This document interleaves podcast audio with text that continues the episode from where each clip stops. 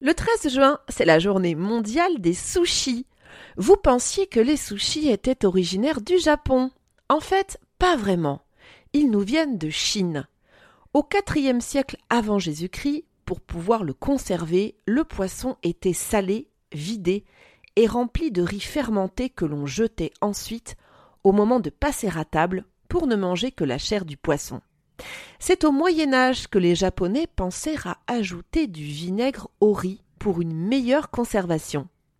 Jusqu'alors, le riz entourait le poisson, mais au XIXe siècle, à Edo, l'actuel Tokyo, un marchand ambulant prénommé Anaya Yoye concocta des nigiri sushi, c'est-à-dire qu'il pensa mettre le poisson sur le riz.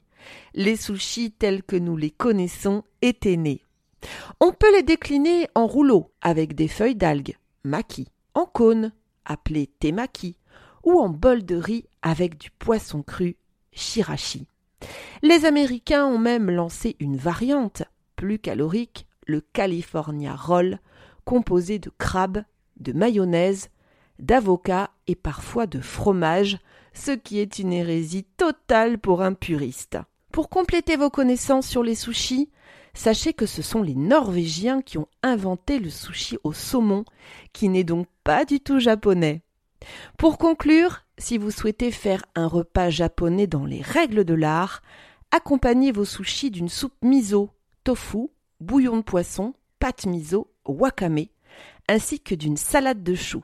Et comme boisson, restez traditionnel jusqu'au bout en vous préparant un bon thé vert maison sans sucre, cela va de soi. Domo arigato gozaimasu, dozo omeshi agari kodasai. Traduction, merci beaucoup, bon appétit.